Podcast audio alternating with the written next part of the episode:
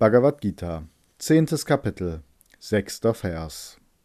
Die sieben großen Weisen, die vier Alten und auch die Manus, die Kräfte gleich mir besitzen, weil ihr Geist auf mich gerichtet ist, wurden aus meinem Geist geboren. Aus ihnen entstehen die Geschöpfe in dieser Welt. Kommentar von Swami Shivananda Am Anfang war nur ich. Aus mir entstand der Geist, und aus dem Geist entstanden die sieben Weisen wie Brigu, Vashishta und andere. Die vier alten Kumaras, Sanaka, Sanandana, Sanat Kumara und Sanat Sujata, wie auch die als Savanis bekannten vier Manus vergangener Zeitalter, deren Gedanken ausschließlich auf mich gerichtet waren und die deshalb über göttliche Kräfte und höchste Weisheit verfügten. Die vier Kumaras, keusche, asketische Jünglinge, wollten nicht heiraten und sich fortpflanzen. Sie zogen es vor, für immer ledig zu bleiben und Brahma Vichara, tiefe Meditation über Brahman, das Absolute, zu üben. Sie alle entstanden allein aus mir, allein aus dem Geist. Sie alle waren geistgeborene Söhne Brahmas. Sie wurden nicht wie gewöhnlich Sterbliche aus einem Mutterschoß geboren. Manavaha, Menschen, die gegenwärtigen Bewohner dieser Welt, sind Söhne Manus. Die Manus sind die geistgeborenen Söhne Gottes.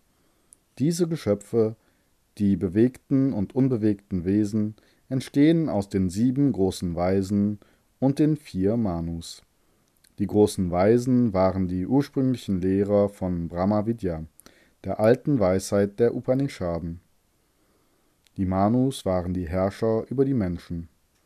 Sie stellten die Verhaltensregeln und äh, die Normen auf, die Gesetze von Dharma, um die Menschheit zu führen und zu erheben. Die sieben großen Weisen stehen auch für die sieben Ebenen.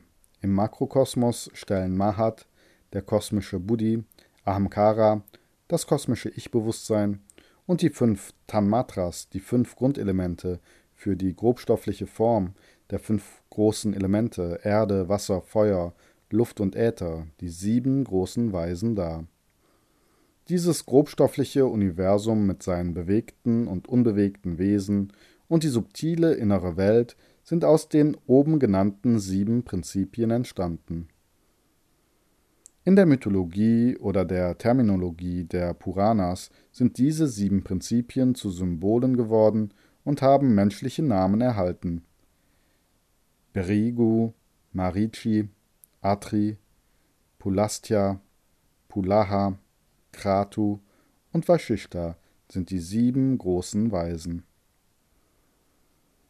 Im Mikrokosmos sind Manas, Geist, Buddhi, Denkvermögen, Chitta, Unterbewusstsein und Ahamkara, Ich-Bewusstsein, als die vier Manus symbolisiert worden und erhielten menschliche Namen.